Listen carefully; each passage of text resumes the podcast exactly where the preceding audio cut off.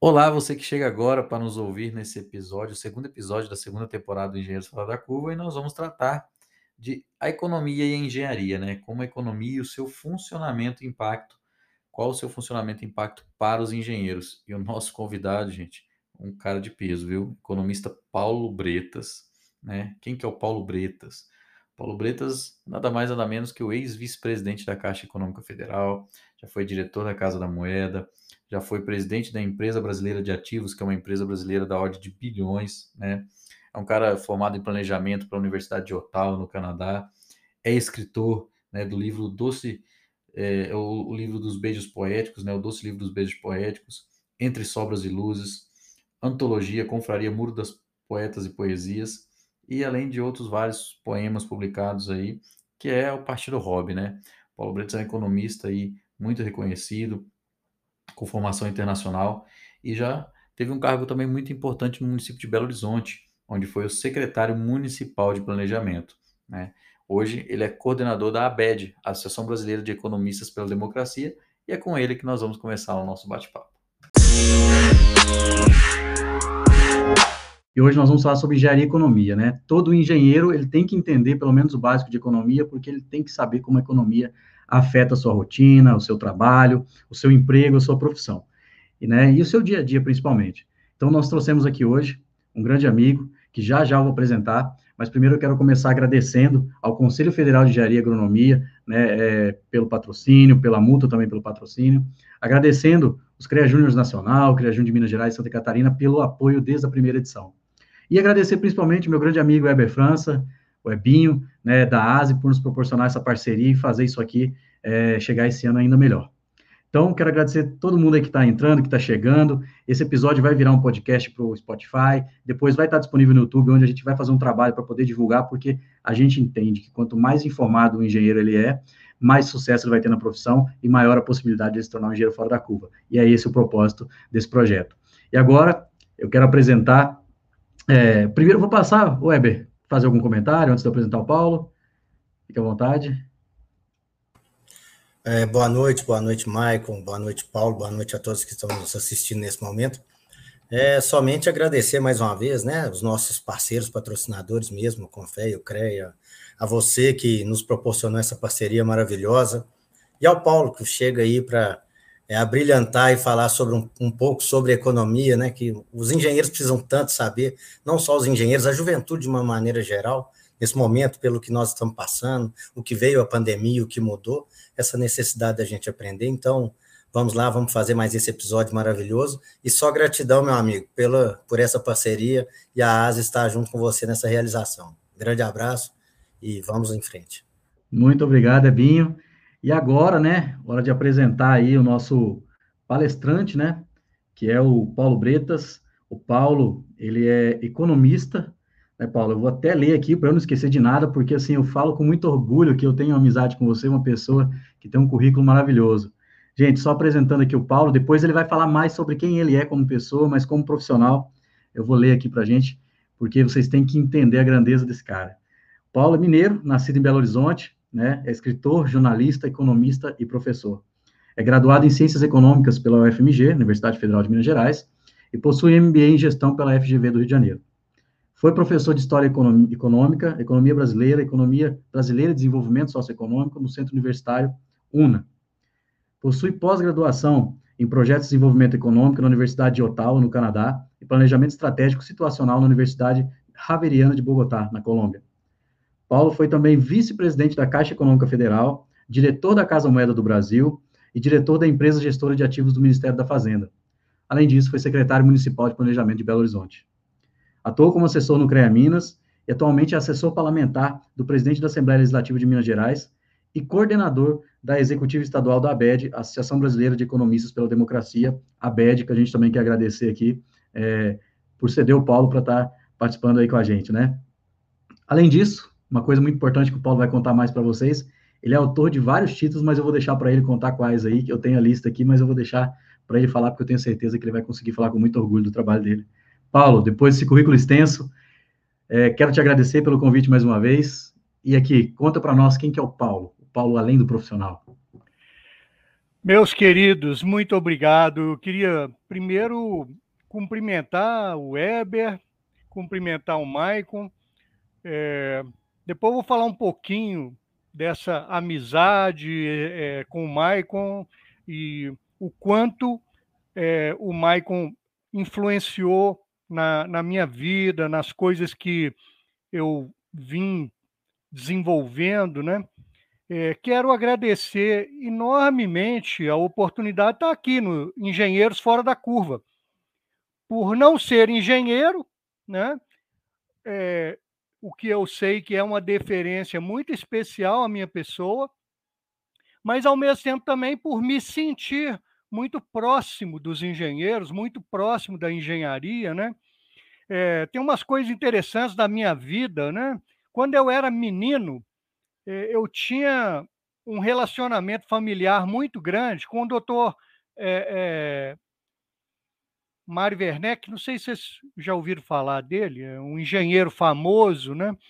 É, ele criou o IPUC, criou né, é, várias instituições de engenharia, e, e eu, eu, tinha muita vontade de estudar engenharia, fazer engenharia, mas eu fui morar nos Estados Unidos, passar um período lá, isso eu tinha 17 anos, e eu voltei é, apaixonado com economia, né? Assim, a, a, a, coisa da economia ficou muito forte nesse período de 17, 18 anos, e aí já vim fazer vestibular para economia, e, e, é isso, assim. É, agradecer, né? Agradecer também esses patrocinadores todos do programa Engenheiro Fora da Curva, né? Fundamental vocês discutirem todos esses aspectos que envolvem o profissional engenheiro, né? discutir coisas que às vezes não são tratadas nas salas de aula, não são tratadas no dia a dia profissional do engenheiro, mas que com certeza entre vocês engenheiros essa troca de ideias, de experiência é muito forte, é muito importante. Então é isso. Bom, Paulo, é, como sempre, né, não canso de repetir, é um prazer ter você aqui, mas vamos falar de economia, né, agora que você já falou um pouco quem é o Paulo, eu já falei seu currículo aqui, é, e o nosso episódio hoje é engenharia e economia, né, então, é, até frisar, né, que o Paulo é o único que não é engenheiro que está sendo convidado para o Engenheiros Fora da Curva, nessas duas, nessas duas edições, a programação, não tem ninguém que não é engenheiro além do Paulo, mas é extremamente importante que todo engenheiro entenda de economia. Inclusive, nesse momento, está acontecendo um problemão na China com uma construtora que pode afetar toda a nossa economia aqui, né? E se você não está sabendo disso, te aconselho depois disso aqui, dar uma pesquisada na internet sobre a Evergrande, uma construtora chinesa, para você saber o que está acontecendo. É muito importante o engenheiro entender de economia, tá? Isso é, é, uma coisa básica, inclusive em entrevistas de emprego, quando se perguntam sobre coisas que acontecem no mundo. Né? Paulo, falando de economia, né? Vamos começar pelo básico. É, qual que é a importância? Eu estou falando que é importante, né, um engenheiro saber de economia, mas para você que é economista, qual que é a importância de um engenheiro, uma engenheira ter conhecimento de economia, entender de economia, estudar economia e saber os conceitos básicos de economia? Qual, como que você vê essa importância? Michael, eu acho que todo cidadão tem que entender de economia, em algum nível. É, eu fui presidente do Conselho Regional de Economia, até inspirado pelos meus amigos engenheiros, né? Tenho grande amizade aí pelo Jobson, né? Pelo Lúcio, Tarcísio Cacheta, né? Não vou ficar nominando aqui, porque senão, né? Vou ter que falar todos os meus amigos engenheiros, né? Gilson Queiroz, né? Marco Túlio, enfim, inspirado por eles, eu disputei lá o, o Conselho de Economia e fui é, presidente por três mandatos. Por que eu estou falando isso? Porque durante os meus mandatos, eu percebi a importância que era divulgar a economia para não economistas. Isso para alunos de segundo grau, para, para cidadãos em geral. E aí o engenheiro é, ele tem um espaço especial nessa jornada de compreensão e somatório da economia com a engenharia.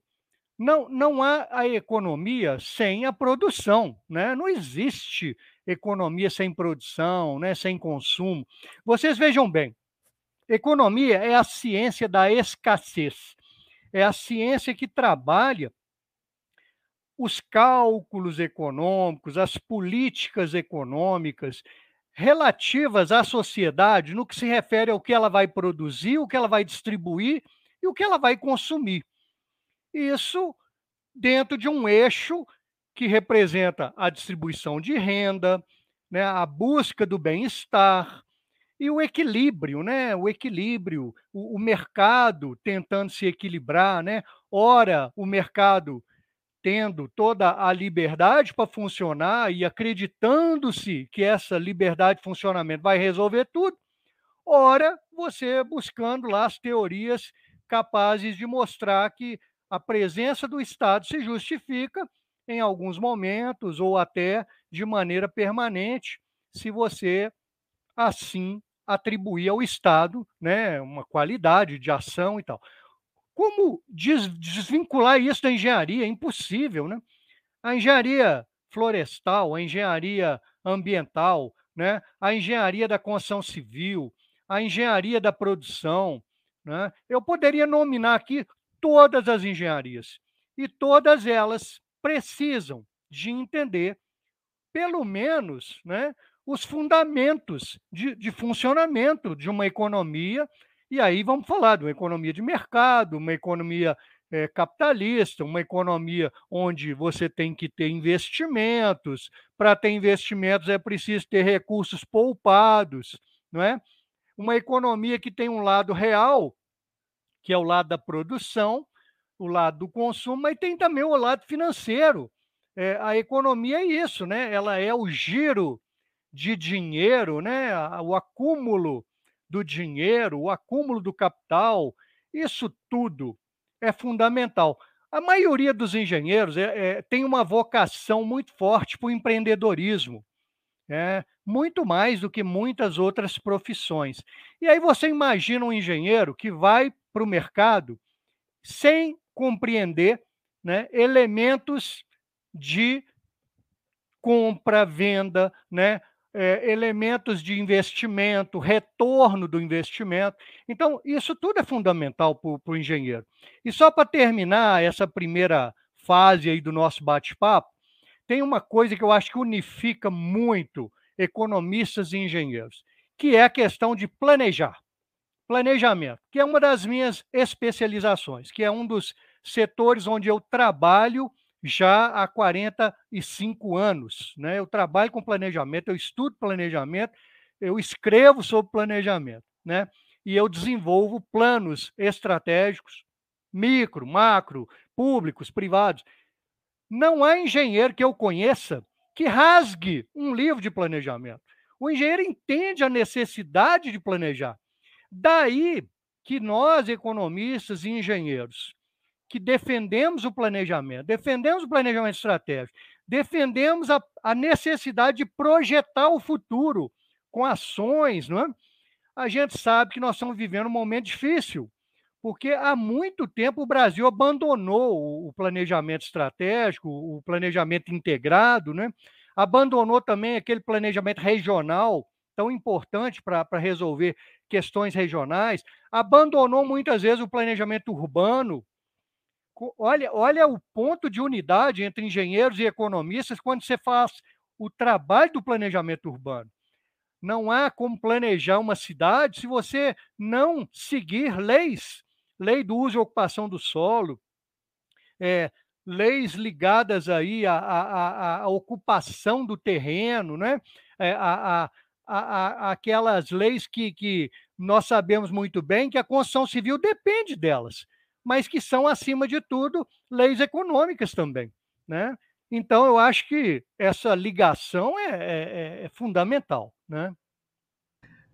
Ah, e como é, né, Paulo? Até para plano diretor, para tudo, né? Acho que o Ebinho também concorda, né? É, ô, Paulo, e, e assim, você como professor, é, conseguiria citar alguns conceitos interessantes para os engenheiros, coisas básicas que eles têm que saber? Porque a maioria não, não, não tem conhecimento. Então, eu acho que a gente deve começar né, é, pelos conceitos ligados a, a, ao investimento e à poupança. É, a economia ela, ela anda para frente se você criar o excedente. E o excedente social é aquele recurso que vai além das necessidades de consumo da sociedade.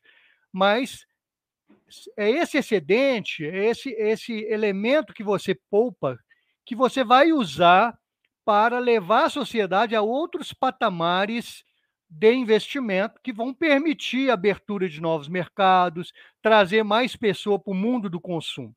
Então, isso é uma primeira coisa que eu acho que é fundamental. Outra coisa que eu acho que é fundamental para engenheiros e também não engenheiros é entender a dinâmica do mercado, entender os consumidores, entender o comportamento. A economia ela tem migrado muito para essa área da economia comportamental. Talvez possamos pensar uma engenharia comportamental, quem sabe, né? É, eu acho que entender o comportamento das pessoas diante das regras do mercado, diante dos movimentos do mercado, é, é, é fundamental para o engenheiro, seja ele um engenheiro empresário, seja ele um engenheiro é, trabalhando nos setores de, de, de produção da, das empresas. Né? É, o mercado ele tem que ser entendido também na sua distribuição. Não adianta nada eu produzir se eu não conseguir levar os meus produtos aos mercados consumidores. Então, a engenharia ela é fundamental na distribuição disso. Você não leva produtos ao mercado sem estradas, ferrovias, rodovias, né?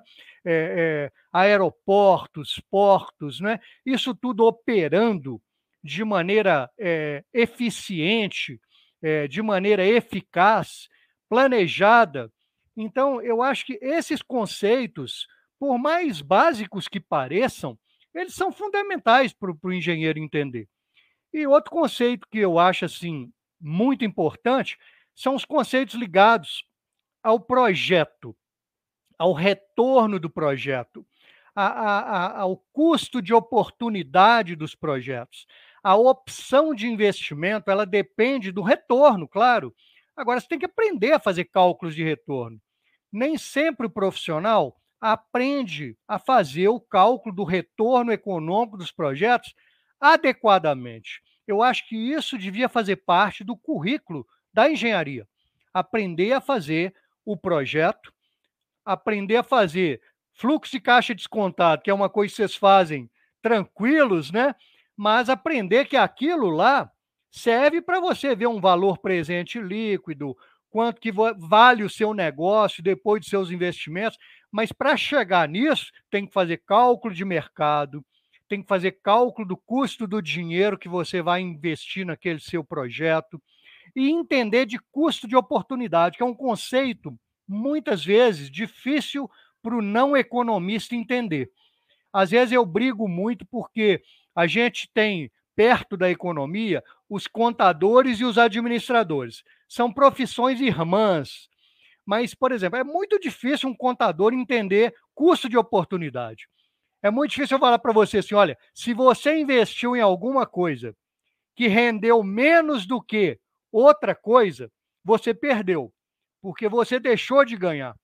Esse é um conceito difícil para outros profissionais entenderem, que o que você deixou de ganhar é um custo. Você poderia ganhar mais se tivesse dirigido os seus recursos para outras coisas. E aí você pode colocar o engenheiro civil, não é? O, o, o, engenheiro de produção, todos os profissionais têm que saber fazer esse tipo de cálculo econômico. É? Agora, cálculos econômicos dependem de previsibilidade. E se você tem uma economia que não apresenta para você previsibilidade, fica mais difícil você atrair investimentos investidores, fica mais difícil o, o risco, né? O risco de consumir, o risco de investir. Esses conceitos de risco também são fundamentais para eu poder dialogar com a engenharia. Eu acho que o engenheiro ele tem é, uma compreensão grande de riscos, né? riscos de construção, de, de edificações, né? uma série de riscos que fazem parte lá do arcabouço do, do, do ensino da engenharia, vamos dizer assim. Mas ele tem que a, a brilhantar mais ainda os seus conhecimentos, fazendo os estudos de riscos econômicos. Custos, investimentos, riscos, eu acho que tem que fazer parte aí desse mundo da engenharia tão maravilhoso, tão incrível, né?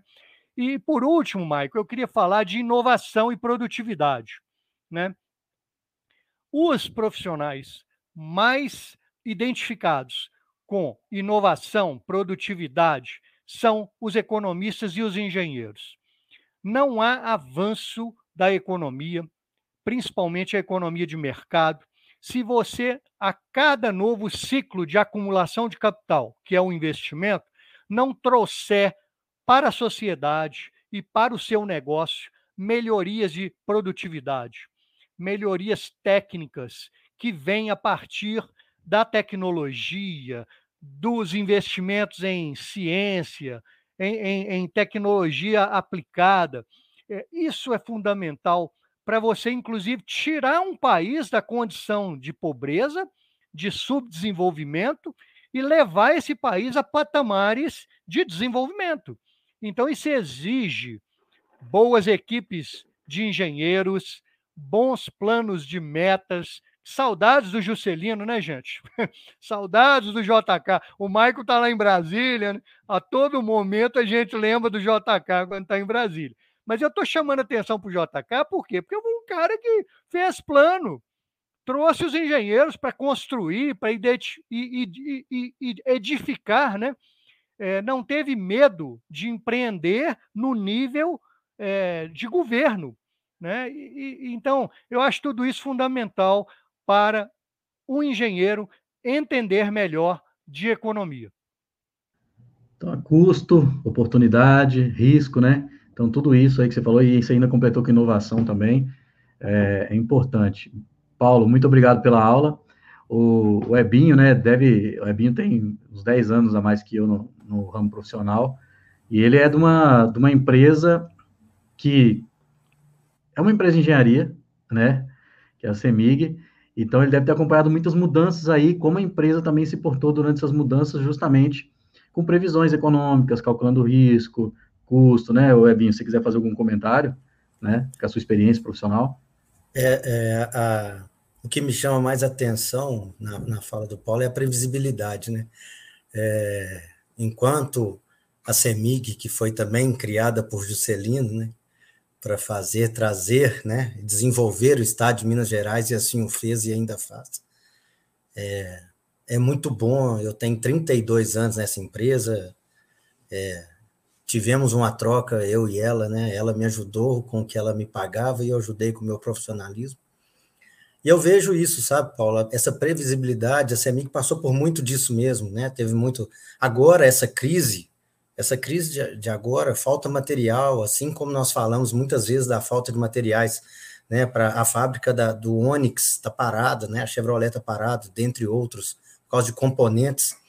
A CEMIC também, com faltas com faltas de, de, de, de materiais essenciais né, para o fornecimento e condução de energia, como o alumínio, por exemplo, né, os nossos cabos, essas questões todas, e muita coisa que vem com isso aí.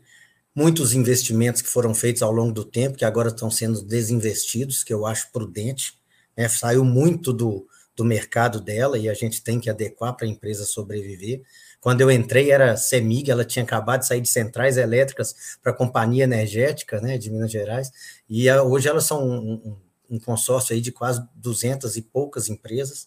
Então eu entrei em uma e trabalho numa, numa sociedade imensa, né, com grandes, grandes profissionais, grandes pessoas que aprendi demais. Mas da previsibilidade, Paulo, o que me chama a atenção é isso.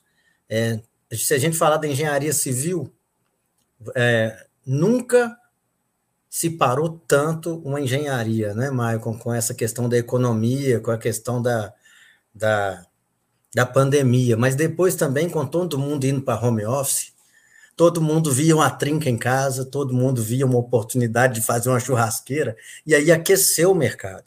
Então é aquela questão, a previsibilidade não existia.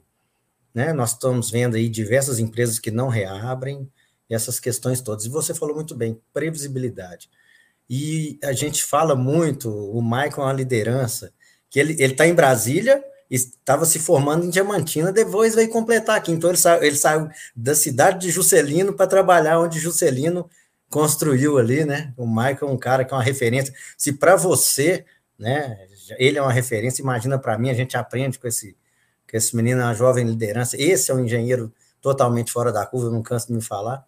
Então é isso. É, todas essas empresas, a economia, e a gente gostaria muito, o, o, esses três CREAs que nos apoiam, CREA Júnior Nacional, Minas, Santa Catarina e diversos outros, são formadores de, de jovens lideranças e que precisa trazer. Né? Eu acho que todas as, as, as faculdades, todas as escolas, desde a, lá embaixo, né, do, do, do, primário, deveriam trazer essa, essa questão de economia e planejamento para a vida das, dos nossos, das nossas crianças. Você concorda com isso? Com certeza, né? Acho que a, a grande maioria dos engenheiros fora da curva é, é, focaram numa parte muito importante que o Paulo e você falou, né? O planejamento, tudo hoje é planejamento, tudo. E a parte econômica é uma parte extremamente importante do planejamento, né? Então, até se for para um trabalho voluntário, você quer fazer algum evento voluntário, gratuito, você vai, de certa forma, ter um custo. Então, você tem que calcular isso, né? É, ah, eu não gastei um real, mas você teve um custo, alguém cobriu esse custo. Então, assim, né? Então, é, é realmente, não sei se o Paulo quer comentar, né? Mas o, o, inclusive, citou essa questão de que não teve previsibilidade com a questão da que parou, parou a economia por causa da pandemia, mas agora todo mundo foi para casa e viu as coisas e viu a construção, por exemplo, civil andou. E, e o que é intrigante, porque é, eu tenho empresa e a matéria-prima encareceu demais. E mesmo assim não param de fazer obras, né? Então, é, eu queria ver com o Paulo aqui, se o Paulo quiser comentar o que o Ebinho falou também, fica à vontade, Paulo. Mas perguntar para o Paulo como é que ele avalia o impacto da economia hoje, na situação que nós estamos hoje, né, para os engenheiros. Qual é o impacto para os engenheiros? Mas, Paulo, fica à vontade para comentar o que o Ebinho falou também. Então, adorei a, a ouvir o Weber, é, é, isso mesmo, sabe assim, é, houve uma interrupção do, dos fluxos produtivos, da circulação de pessoas a partir da, da crise do Covid, e quando essa crise estourou na China, eu gravei um podcast e mandei para uma rede de pessoas com quem eu mantinha uma ligação muito grande, alertando. As pessoas talvez não estivessem entendendo a dimensão do que estava acontecendo na China. E eu gravei uma mensagem, né, alertando alguns empresários, algumas pessoas do meu relacionamento. Falei assim: olha, vocês façam o possível para ter estoque, porque a China hoje ela é a produção do mundo. E há muito tempo a gente começou a trocar a ideia de fazer estoque por não ter estoque, porque estoque é dinheiro parado e o, o, o capital parado ele não está rendendo. Então, é, aquele momento foi um momento de inversão disso. E eu cheguei a falar para os meus mais chegados, né? Falei, olha, esse negócio agora virou, porque a fábrica do mundo vai parar. Porque vai parar de circular mercadoria, porque vai parar de circular pessoas e parando e obrigando as pessoas a ficar em casa e não trabalhar, vai fechar muita coisa, né? eu cheguei a ser criticado por alguns amigos meus, inclusive um deles é engenheiro e economista. Você está exagerando, isso, isso é uma gripezinha. isso é uma gripezinha. E aí, passou um tempo, esse mesmo camarada me ligou, falou, pô, você acertou, você falou antes de todo mundo, né? Então, é, a gente, quando estuda economia, e, e, eu estudo economia todo dia, eu falo isso para os meus alunos. Você entrou em qualquer profissão, mas principalmente economia, você está perdido. Você tem que ler e estudar todo dia, porque todo dia tem uma novidade. Né? E, e aí eu queria contar também uma história interessante. Quando eu fui é, presidente do Conselho Regional de Economia, eu, eu criei o, o, o Corecon acadêmico, inspirado no CREA Jovem, inspirado no meu amigo Maicon Juan. Eu conversava muito com ele, falava, Michael, eu preciso criar esse negócio lá para os economistas. Os meninos têm que começar a entrar também, interagir lá com, com o Corecon e tal. E saiu o negócio, o Michael me ajudou no projeto. É um sucesso, vocês não acreditam o sucesso que é. Todas as escolas de economia de Minas Gerais têm um núcleo do Corecon Acadêmico. E, e eles vão avançando, vão evoluindo, né? E, então eu queria contar essa historinha, né? Quase que num pé de página dessa análise que nós estamos fazendo. Mas aí vamos analisar a economia agora, né? Nós estamos vivendo é, no mundo inteiro, devido à interrupção dos fluxos de, fluxos de produção, uma inflação de oferta. Aquilo que você precisa para entrar nas cadeias produtivas não está sendo suficiente, porque principalmente as economias desenvolvidas, e, o, e, o, e a China em primeiro lugar, mas as economias desenvolvidas, elas vacinaram primeiro, elas resolveram seus problemas de Covid com muita rapidez, e aí as suas fábricas, as suas estruturas de negócio começaram a funcionar de novo com muita velocidade. E aí começaram a comprar tudo, não é? A comprar tudo. E essa demanda louca, né? E, e fazendo estoques também um pouco pela ressaca da crise da Covid.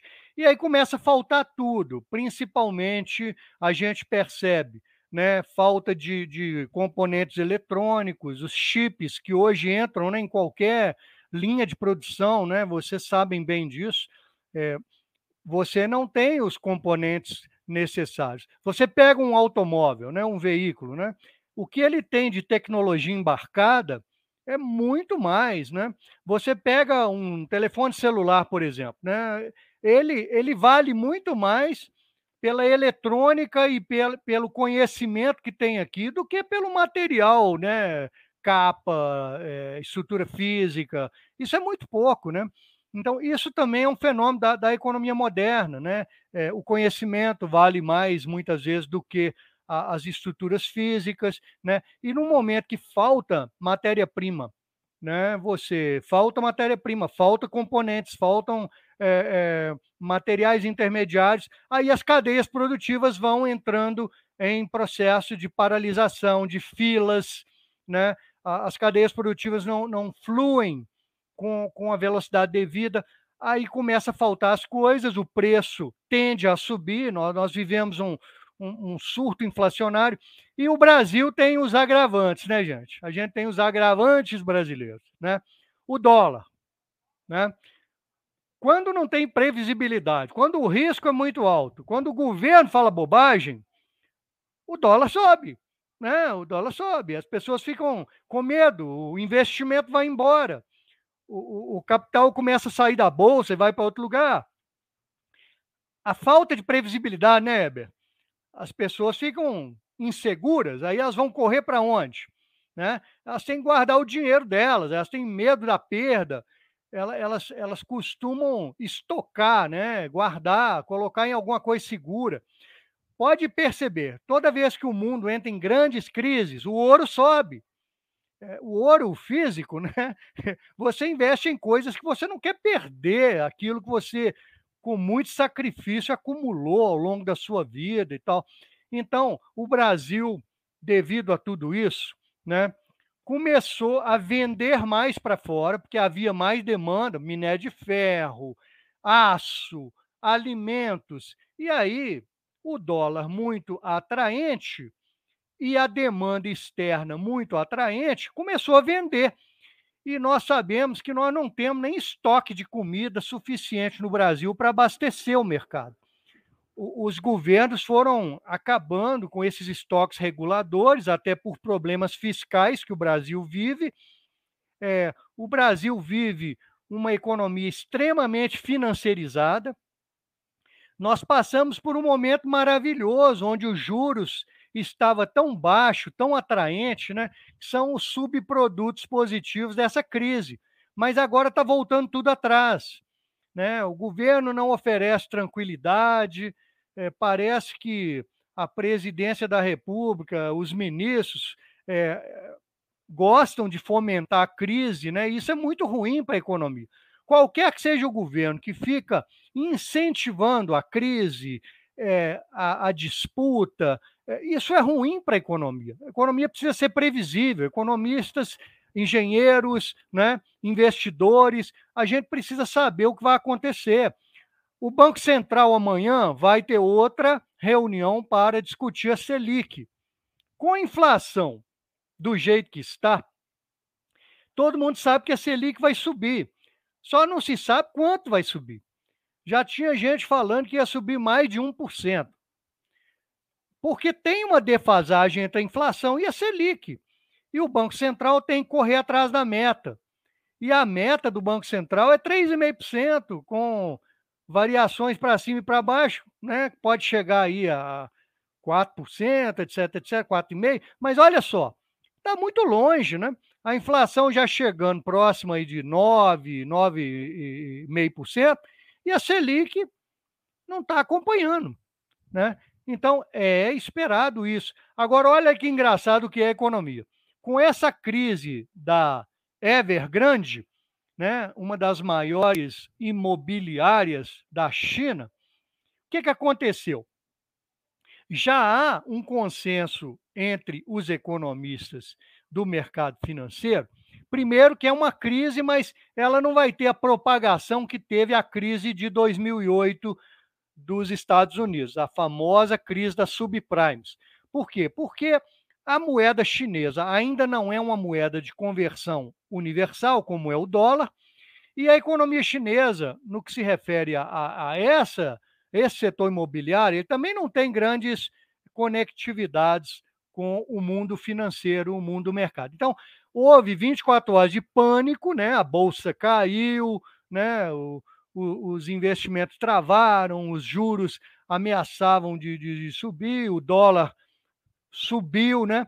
Mas 24 horas depois, já 48 horas depois, começa a se entender que o governo chinês ele, ele quer punir essa empresa porque ela está muito fora da curva, não no sentido bom de estar fora da curva, mas no sentido ruim.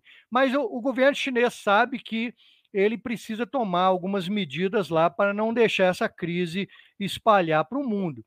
É, ao mesmo tempo, já está sabendo que isso vai produzir na China uma certa aliviada no crescimento da economia chinesa.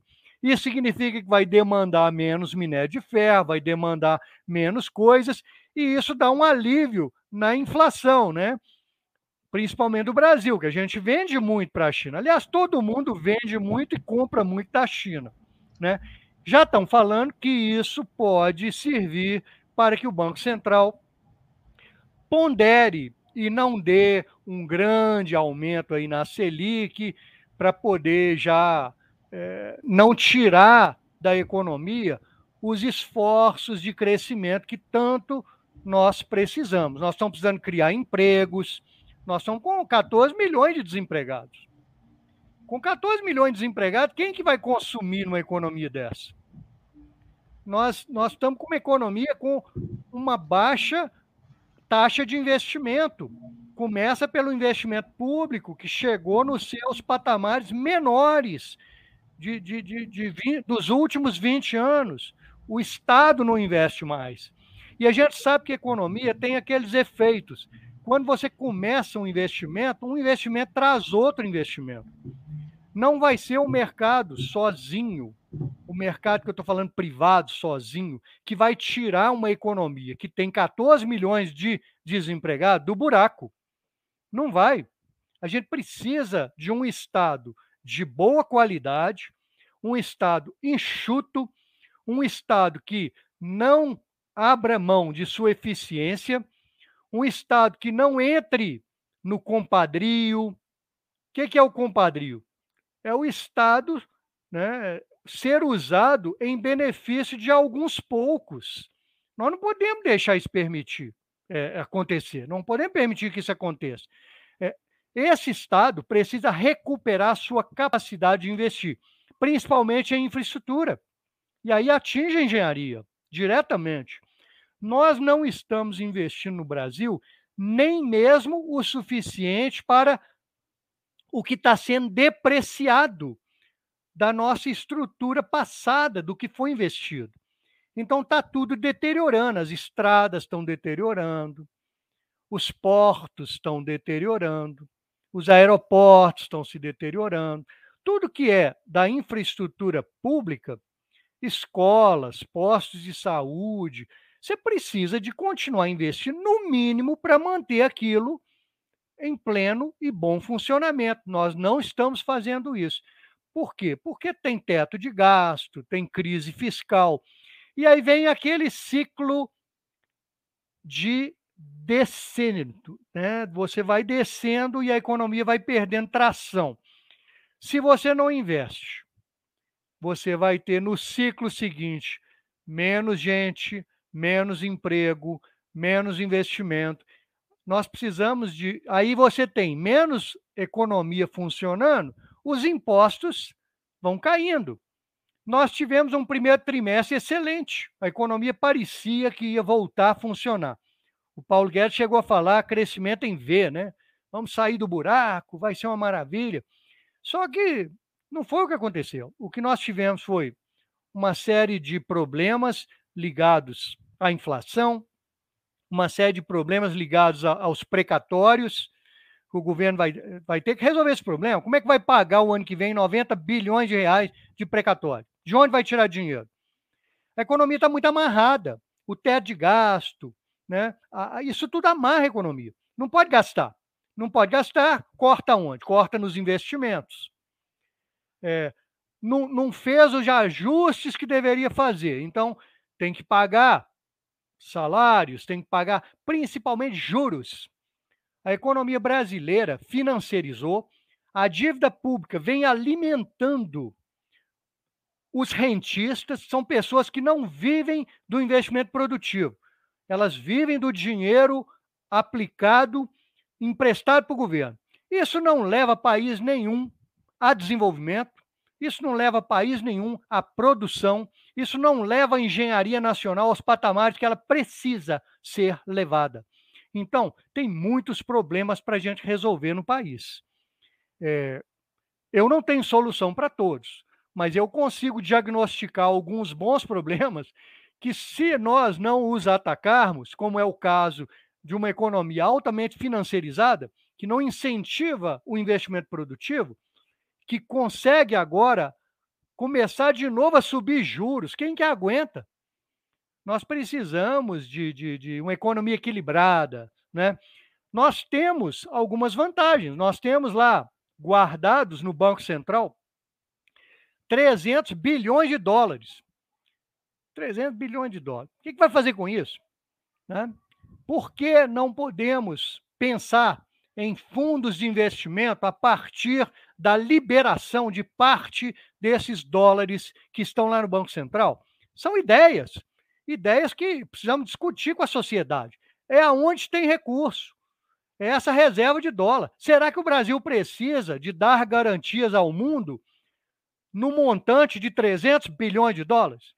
Será que já não poderíamos estar usando uma parte desses recursos, que são a poupança da sociedade brasileira, para fazer um grande fundo de investimento e leiloando esses dólares aos poucos, para poder também não, não provocar grandes mudanças aí, mas ao mesmo tempo também ajudando, né?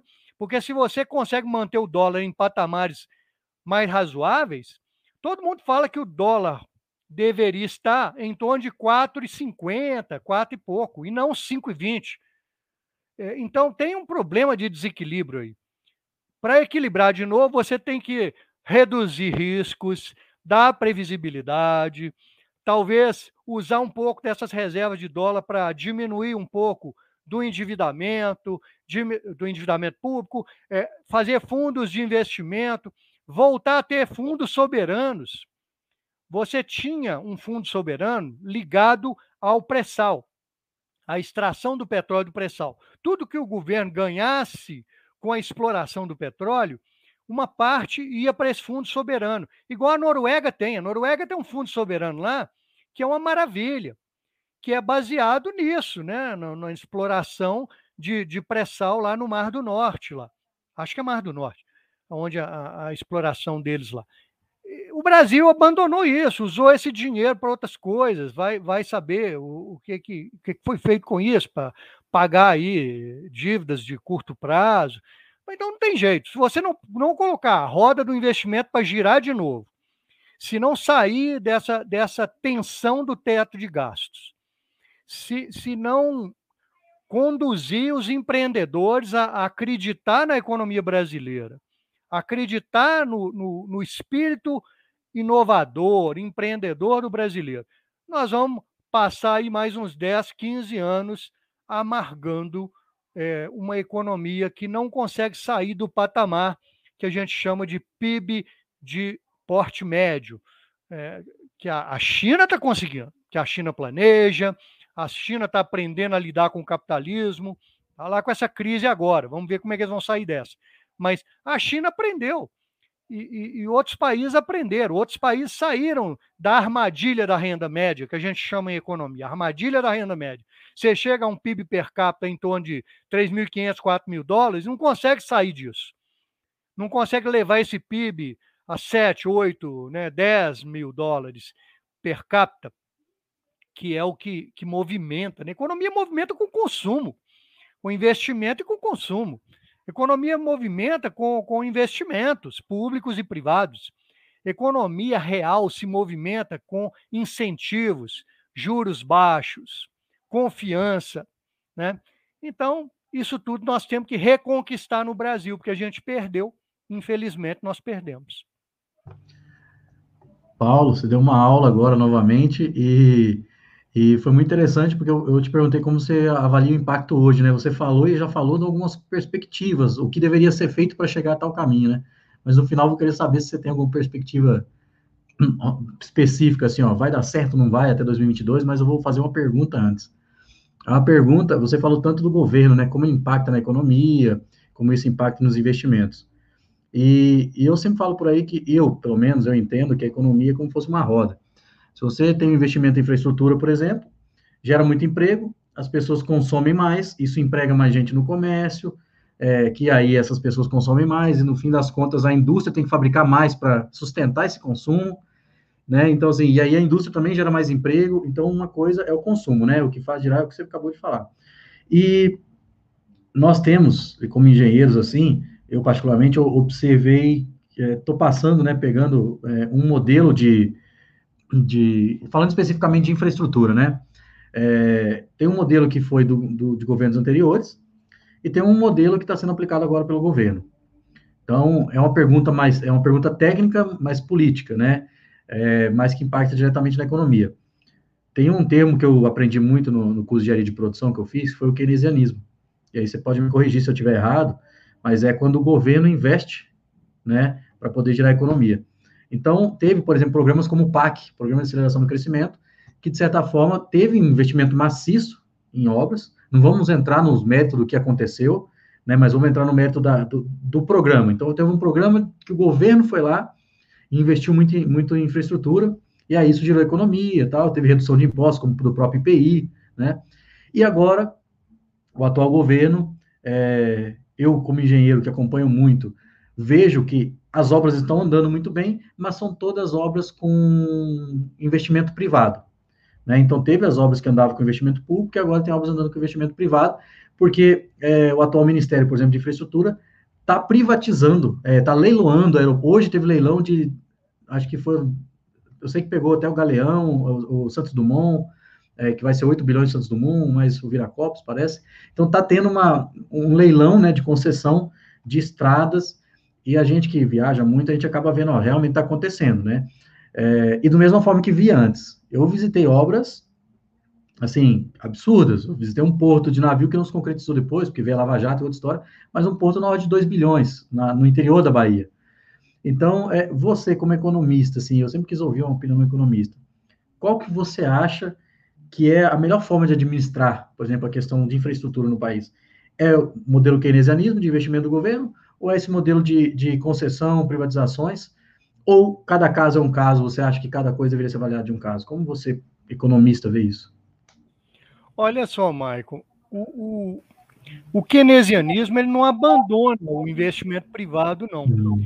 Ele, ele ele respeita as regras do mercado, mas ele traz para nós uma crítica ao pensamento liberal.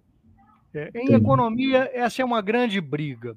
Se você reúne três economias, você vai ter cinco opiniões divergentes. então, é, é, a economia, como, como é uma ciência que também é social, é humana, né? ela, ela tem elementos de ciências exatas, mas ela não é uma ciência exata. Então, você tem esses elementos ideológicos que é, interferem muito no, no, pensamento econômico, nas atitudes econômicas e, e nas intervenções econômicas, vamos dizer assim. Então, eu, por exemplo, sou economista a favor do mercado. Eu, eu, eu, eu não acho que o Estado tem que ser dono de tudo. Tem certas coisas que eu acho que tem que privatizar mesmo. Né? Tem certas coisas que não. Aí você vai falar assim: não vou privatizar, mas por quê? Tem várias razões. É, por questões de soberania, por questões de, de incapacidade do setor privado de, de seguir investindo naquele negócio. Tem negócios que são muito vultuosos. Você precisa de ter uma sequência de grandes investimentos que, às vezes, o setor privado não tem condição de fazer aquilo. Tem negócios que são nascentes, tem negócios que são de tecnologia de, de, de última geração que o setor privado não está disposto a arriscar. Então, às vezes, é preciso ter o risco é, do setor público entrar para poder ter uma garantia de que vai compor ali um setor onde outras empresas vão nascer e vão crescer, e daqui a pouco você pode passar isso para iniciativa privada. Né? Então, existe uma sequência disso. E, e, o keynesianismo ele entendeu que o capitalismo ele não funciona pelas regras liberais.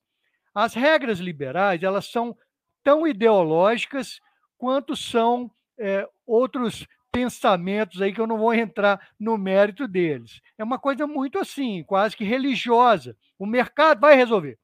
Pode ir para a cama dormir que o mercado vai resolver. Só que o Keynes falava assim, olha, vai resolver nada. A hora que o mercado resolver isso, nós estamos todos mortos tem a questão do tempo. E muitas vezes o pensamento liberal, que, que é representado aí pelo pensamento neoclássico, novo clássico, ele, ele acha que tem que tirar o Estado da economia. Aí você tem vários níveis de liberalismo.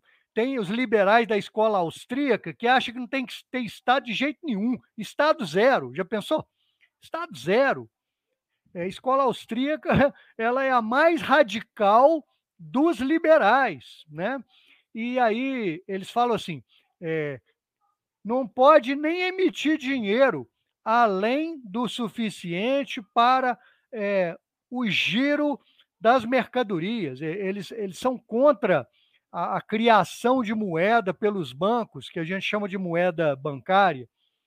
E, então, tem, tem, tem vários elementos aí que os economistas têm que saber entender, reunir, tirar alguma conclusão. Não pode se apegar ideologicamente a um negócio, né? Não pode achar que tudo tem que ser o Estado e nem tem que achar que o mercado sozinho vai resolver tudo. Eu penso assim. Eu acho que um caminho do meio, um caminho mais razoável, né? O, o, um governo tem que ter plano, tem que ter um plano de investimento, tem que guiar, ajudar o setor privado naquilo que puder resolver problemas de desigualdade. O mercado sozinho não vai resolver o problema da pobreza, não vai resolver o problema da, da vulnerabilidade da população brasileira. Eu li ontem uma pesquisa, umas, umas estatísticas que assustam a gente. O consumo de carne vermelha no Brasil caiu 61%. O consumo de arroz e feijão caiu 34%. Ô, gente, nós estamos voltando para o mapa da fome. Isso preocupa. O setor privado sozinho, fazendo os investimentos, não vai conseguir tirar o país da vulnerabilidade social. Não vai. Quando você faz novos investimentos, o que, que a gente está vendo? é inovação, é, é economia 4.0, é, é uma fábrica que funciona pouquinhas pessoas e muito robô, muita inteligência artificial. Então, não vai gerar emprego. Como é que vai resolver isso? Você vai ficar fazendo coisas atrasadas? Não pode. Então, você tem que abrir novos setores econômicos, abrir novas oportunidades de negócio. O setor de serviços ele tem que crescer. E ele representa, na economia mineira, o serviço representa 55%. Pra vocês terem uma ideia. 55% é serviços. No Brasil, um pouco mais. Economia mineira, é 15% agronegócio, 55% serviço. O resto, indústria. Indústria e transformação. Economia mineira é indústria. Agora nós estamos desindustrializando o Brasil. Por quê? Porque passou a ser mais vantagem produzir na China. E agora a gente está vendo que cometemos um erro enorme. Olha a cadeia produtiva da saúde. Quando veio a pandemia, nós não conseguimos produzir no Brasil máscara, gás, não conseguia produzir respirador. E aí começou a faltar, não tinha. Todo mundo comprando ao mesmo tempo. Então, veja bem, um, um setor, um segmento como a saúde, tem uma cadeia produtiva maravilhosa. Você pode intensificar o surgimento de empresas, de indústrias nessa cadeia produtiva. Qual o problema disso? Qual o problema do Estado ser eficiente, fiscalizar obras, não, não deixar criar é, é, as obras faraônicas, né, as pirâmides? Isso, isso é lamentável. O Estado tem que dar exemplo. Agora, o Estado precisa ser fiscalizado. Os órgãos fiscalizadores têm que estar de olho. A sociedade tem que estar de olho. Em primeiro lugar, os órgãos de classe, o CREA, o CORECON, nós temos que estar de olho no Estado, não deixar gastar mais do que devia, não deixar pôr o dinheiro público em obras inacabadas. TCU, Congresso Nacional, nós temos que cobrar dos políticos fiscalizar o Estado. Nós temos que cobrar dos políticos que eles cobrem do Estado planos, planos de investimento unidos a planos privados, recuperar cadeias produtivas. Nós temos um agronegócio maravilhoso. Por que, que a gente não pode repetir a experiência do agronegócio em outros setores industriais brasileiros? Por que, que não pode repetir a experiência bem-sucedida do agronegócio, que é desenvolvimento de tecnologia, Embrapa, sementes, a entrada no cerrado, a recuperação da, da, da, do solo do cerrado, que era muito ácido. É, aí você aumenta a produtividade, aí você põe fertilizantes, aí você usa o, o, o, os, os, os pesticidas lá, os agrotóxicos, sei lá o quê, mas tem que usar isso de maneira controlada, né? Para também não envenenar a população. Mas olha bem, você tem uma cadeia produtiva bem amarrada, você tem o banco que financia o agronegócio com juros baratos, porque sabe que o agronegócio precisa produzir alimentos, precisa produzir exportação, precisa trazer dólares para o país, precisa continuar desenvolvendo tecnologia. Aí vem as universidades, os centros de pesquisa, aí vem as engenharias de agronomia, de, de, de produção agrícola. É um circuito maravilhoso. Por que não fazer isso no circuito da saúde? Por que não fazer isso no circuito do desenvolvimento de, de microeletrônicos? Por que não incentivar o Brasil a comprar uma fábrica de chips? Será que é muito difícil? Com 300 bilhões de dólares no caixa, vai lá fora, compra uma fábrica de chip e traz ela aqui para dentro, monta ela aqui, aprende como é que faz, né? Copia, copia tanta ideia ruim. A China, o Japão, a Alemanha, como é que elas desenvolveram? Copiando, copiando. Copiaram da Inglaterra, que copiou da Holanda. A Alemanha copiou da Inglaterra, o Japão copiou dos Estados Unidos, os Estados Unidos copiaram da Inglaterra. E foi desenvolvendo. E foi desenvolvendo. E desenvolvendo é, patentes. Nós temos uma produção de patentes baixíssima. Isso interessa a engenharia, gente. Produzir ciência tecnologia interessa a engenharia. Nós temos tanta gente inventiva, tanta é, coisa boa nesse país. Segue o exemplo do agronegócio e copia aquilo. Juros baixos, ciência e tecnologia, aproveitamento das terras, investidores, negócios, conquista de mercados. É isso.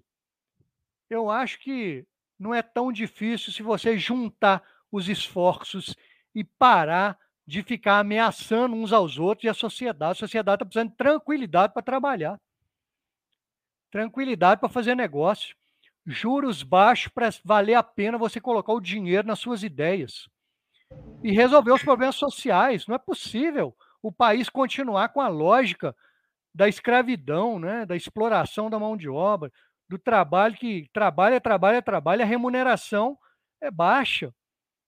E os exemplos estão aí, Estados Unidos, Alemanha, né, Japão, China. Vamos copiar coisas boas e desenvolver as nossas coisas boas. O Brasil ele tem um potencial absolutamente incrível. Agora, não dá para a gente ficar esperando mais 15 anos. Isso é que eu acho lamentável, a gente ter que esperar que vai ter que construir de novo coisas que estão sendo destruídas. Isso é que dói muito o meu coração e o meu cérebro. É isso. É, Paulo, o, essa questão que você falou no final aí, né, da falta de. É, é de fato uma grande falta de investimento em ciência e tecnologia, né? E, e o, país sem patente, sem, sem gerar tecnologia, ele não, não, desenvolve, não sai com o que você falou lá no início. Ele não deixa de ser um país hum, é, subdesenvolvido para se tornar um país desenvolvido, né? Se tornar um país emergente, porque não tem investimento nessas áreas que são tão importantes. E o Brasil exporta engenheiros hoje para fora. A gente tem muitas mentes boas, mas que, de certa forma, não tem investimento aqui para poderem serem é, impulsionadas a, a criarem e a gerarem ideias que vão, com certeza, gerar muitos empregos, né? E foi muito, muito interessante que, assim como tudo na vida é equilíbrio, né? Inclusive, hoje a gente vem, vive um momento polarizado politicamente no país. Quando eu te perguntei se era melhor o Estado investir em infraestrutura ou privatizar, fazer tudo, você foi categórico e falou nenhum nem outro. Cada caso é um caso. Então, temos que analisar o que o governo dá conta, o que, que vale a pena o mercado investir. E é mais uma vez, né? Ou seja, a solução não está nos extremos. A solução está no diálogo, está no meio, né? Não está com a questão ideológica, né? Então, é, é, eu fiquei muito feliz com a sua resposta, porque, assim, eu tenho essa visão. Eu acho que cada caso é um caso, tem que ser estudado de forma isolada, para poder saber se vale a pena ou não privatizar, se vale a pena investimento é, é público. Paulo, nosso tempo já praticamente acabando. É, vou para uma última pergunta, uma pergunta bem objetiva mesmo. Você já falou muito sobre o que o Brasil deveria fazer, coisa que o Brasil deveria fazer para melhorar a economia, né? Hoje, com a situação de hoje, de forma bem objetiva, é, qual é a sua perspectiva é, da economia em relação principalmente à engenharia, se você puder fazer né, essa visão, até o final do ano que vem. E por que, que eu falo até o final do ano que vem? Porque é o governo que está, né, vai até o final do ano que vem, pelo menos. A gente sabe que é, vai até o final do ano que vem, pelo menos. E o ano que vem é um ano eleitoral. A gente sabe que ano eleitoral, o Brasil, ele, assim, né, infelizmente não, não, não roda tanto como roda nos anos que não, que não é são eleitorais. Então, eu queria ver qual que é, de forma objetiva, qual que é a sua perspectiva hoje, sim, principalmente em relação à engenharia, até o fim do ano que vem. Ô, Michael, perspectiva não é minha apenas. Eu, eu coleto informações diariamente no mercado. A perspectiva não é boa.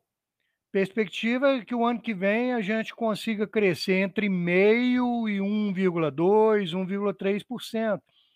Até porque muitos problemas desse ano vão sendo transferidos para o ano que vem.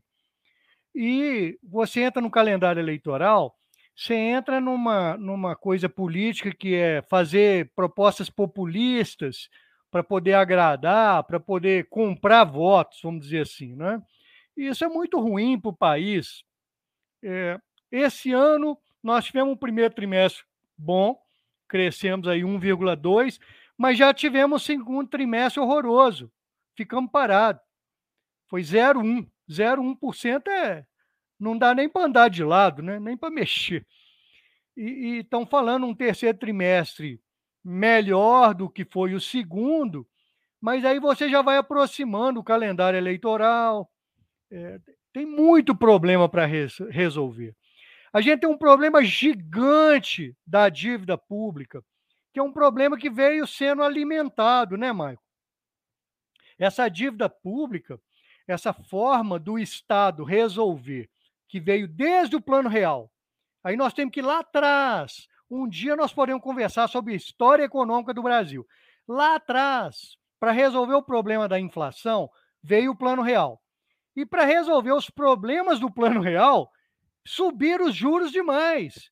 E aí foi formando esse bolo de dívida pública absurda, que precisa ser resolvido. De alguma forma, nós temos que resolver isso. Alongando o perfil dessa dívida, mantendo os juros dessa dívida num outro tipo de patamar.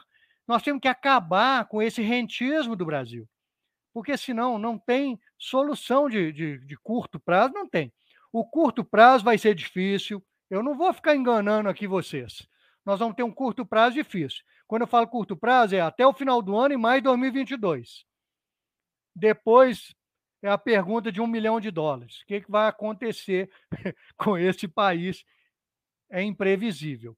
Por quê? Porque as variáveis que aumentam a imprevisibilidade, elas estão só aumentando. Elas estão só aumentando.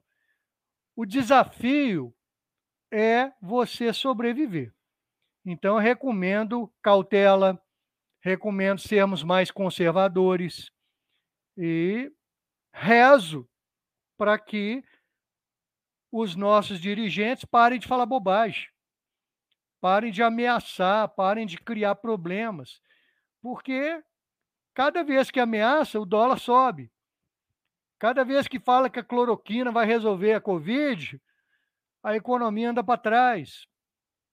Nós estamos desindustrializando o Brasil, nós precisamos de um projeto de reindustrializar o Brasil. O dia que chegar alguém e falar assim: eu tenho um projeto para o país, eu tenho um projeto de nação, e esse projeto de nação vai unificar os brasileiros, e esse projeto de nação vai trazer de volta o Brasil para a indústria, e vai ser uma indústria tecnológica, inovadora e que vai criar perspectiva de emprego e de renda para a população. E que vai empregar engenheiros, economistas e que vai aumentar os brasileiros que têm um curso superior de boa qualidade.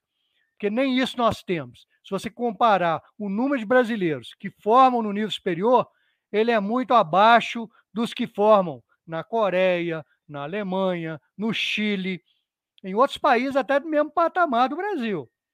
A gente tem uma população com nível superior em torno de 35%, algo assim, que é o último dado que eu me lembro. É muito pouco. Então, a gente precisa de um projeto de país para poder tirar o Brasil da crise. Mas no curto prazo, eu teria cautela. É isso que eu posso falar para vocês. Que o Brasil, então, seja um país de menos é, menos rentabilidade de juros, né, para quem vive, e mais investimento em industrialização, né? É, porque hoje, muita gente, como você falou, em vez de investir na, em produção, investe na, é, no governo para receber juros, né? Então, que a gente possa mudar isso, né? E veja bem, numa economia que cresce, você vai ter mais impostos, que também tem que ser reduzidos, né? Nenhuma sociedade aguenta pagar 34% do PIB de impostos. Mas você pode pôr a economia para funcionar e você aumenta o montante que você arrecada de impostos, mesmo reduzindo o percentual. Então, é essa economia que a gente quer ver acontecer. Uma economia que você baixe a quantidade percentual de impostos sobre o PIB para 25%, algo assim, no máximo 28%, mas você cresce o PIB. Então, 25%, 28%, 25%, vamos dizer, de um PIB grande, pode arrecadar muito mais que 34% de uma economia com PIBinho, que nós não, não queremos mais PIBinho, nós queremos um PIB bastante razoável para tirar a economia do buraco. É isso. Então, então é, é mais gente pagando menos imposto, né? A verdade é isso, né? É, Paulo, é, nós já estamos finalizando. Tem uma coisa que a gente sempre pede para quem palestra aqui, né? Mas no final ainda eu vou pedir para você apresentar seu livro, passar a palavra para o Ebinho. O Ebinho ficou, ficou ali gesticulando e tal, mas não ergueu a mão falar, Ebinho, você sabe que você manda aqui, então você fica à vontade.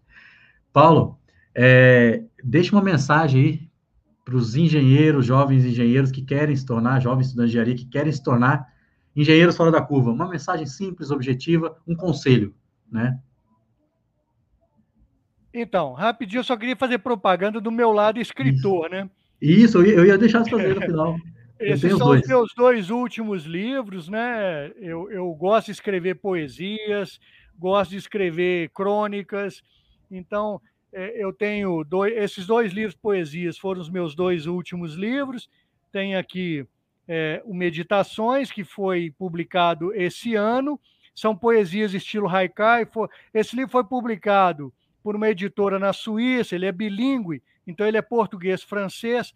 Ele está tendo uma aceitação razoavelmente boa, as pessoas leem, gostam, é, mexe com a alma das pessoas. E esse livro eu ganhei um prêmio no Salão do Livro de Genebra, o Doce Livro dos Beijos Poéticos. Né? É, então eu tenho esse lado de escritor para amenizar a aridez do dia a dia de trabalhar com economia, né? E o que eu queria dizer para o estudante de engenharia, não desanimem do país, estudem, busquem formas cooperativas de trabalhar, muito mais do que competitivas, porque eu acho que o futuro da economia de mercado é a colaboração e a cooperação. São as cadeias produtivas é, integradas, os profissionais integrados, onde todo mundo ganha. Tem que ter competição? Tem, mas a, a competição ela tem que ser é, minimizada pela colaboração. Eu acredito muito nessa economia colaborativa, essa economia que valoriza o que cada um pode dar e pode integrar. E, e acredito também na necessidade de um país como o nosso ter uma assistência social permanente, porque é muita pobreza. Nós não vamos continuar desse jeito como país a não ser provocando uma grande revolta, porque vai chegar um momento que essas pessoas não vão aguentar mais. Então, os profissionais precisam também pensar em formas de resolver os problemas sociais que nós temos, sejam eles engenheiros, sejam eles economistas, sociólogos, administradores, não importa. O que importa é criar no Brasil as condições para desenvolver, estudar sempre, ler sempre, inovar sempre, produtividade sempre. É isso que eu falo. Não deixem de estudar, não deixem de ler, não deixem de buscar as inovações, porque é isso que o Brasil precisa. Obrigado, muito obrigado por ter essa oportunidade de falar para vocês. Paulo, obrigado. Mostra de novo, mostra de novo os livros aí para o pessoal ver, né? Só para o pessoal não esquecer. Isso, doce livro. Pegue mais outro que a gente vai divulgar também, tá? Né? Se, se, alguém quiser os livros, pode entrar em contato com o Marco aí. Isso.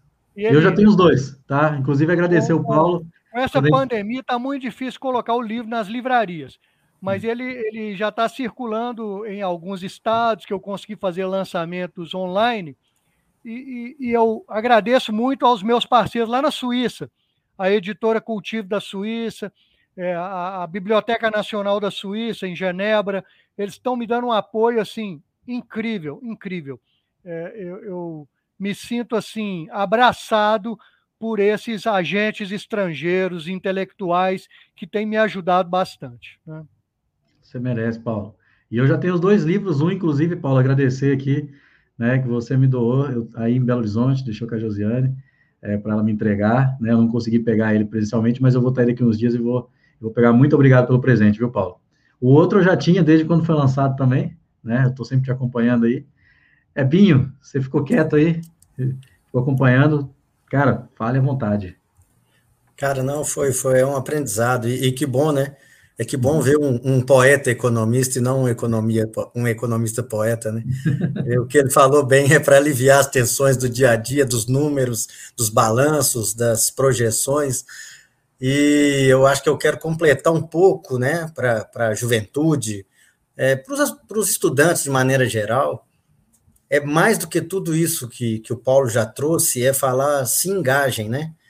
Vistam é, é, é a camisa da sua cidade, do seu município, do seu estado, porque é, é no município que tudo acontece.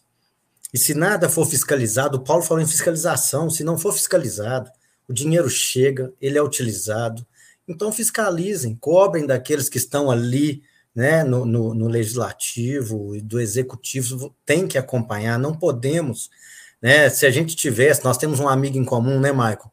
Foi um, um, um amigo contabilista, meu irmão, Saulo, ele falou que desde o início da pandemia, se muita coisa tivesse vindo, quando o governo federal liberou para os estados e municípios as verbas, e lá não era carimbado, e falava que até 20% tinha que ser utilizado combate ao Covid, se tivesse usado 100% e fosse fiscalizado, talvez a gente já estava muito melhor nessa pandemia, muitas cidades, muitas coisas poderiam ter acontecido, mas fizemos muita coisa. Então, o jovem, ele precisa se engajar né? Chegou a um ponto de não querer mais estar na política, mas viva a vida pública, não precisa ser político, mas faça parte, vá à Câmara, acompanhe votação, olhe, acompanhe as leis, acompanhe o que está sendo feito no seu município e vamos trabalhar junto, engenheiro, médico, é, é, economista, contabilista, quem quer que seja, né? Vamos fazer tudo junto, que esse país tem jeito, nós temos como fazer. Vejo da mesma forma que que o Paulo, a gente não tem muita muita questão. Muito dinheiro foi usado ano passado em, em, obras de política, né? Porque teve eleição ano passado, então o dinheiro também houve, né? E a gente não sabe do ano que vem como é que vai ser, como o próprio Paulo e o Michael falou, falaram. Então, agradecer, Paulo, é, parabenizar uma aula. Eu fiquei aqui calado, realmente que a gente precisa escutar muito, precisa aprender muito, e eu estava com dois professores fantásticos aqui e dizer que cada dia que passa, o Engenheiros Fora da Curva vai trazer pessoas como você, como todos os outros que virão, e formaremos engenheiros, economistas, pessoas fora da curva para fazer esse país melhorar, né? Isso aí, Ebinho. Mandou bem demais, mais uma vez, como sempre, né? Então, a gente já vai encerrar, só fazer um convite para o pessoal. Pessoal, isso aqui vai estar no Spotify depois, divulguem para seus amigos, vai estar aqui no YouTube. E no próximo sábado nós vamos ter um episódio especial específico sobre engenharia química, atuação do engenheiro químico na Europa. Nós vamos estar recebendo o Alexandre Caetano, que é um, um engenheiro que trabalha no offshore no, na Holanda. Então, engenheiro químico, né, que trabalha com engenharia de cursos na área da química e, e na Europa. Então, para quem tem desejo aí de, de, trabalhar fora do Brasil, trabalhar no continente europeu, é uma ótima oportunidade, às 10h30 da manhã do próximo sábado, dia 25. Acompanhe as redes sociais que a gente vai é, divulgar por lá.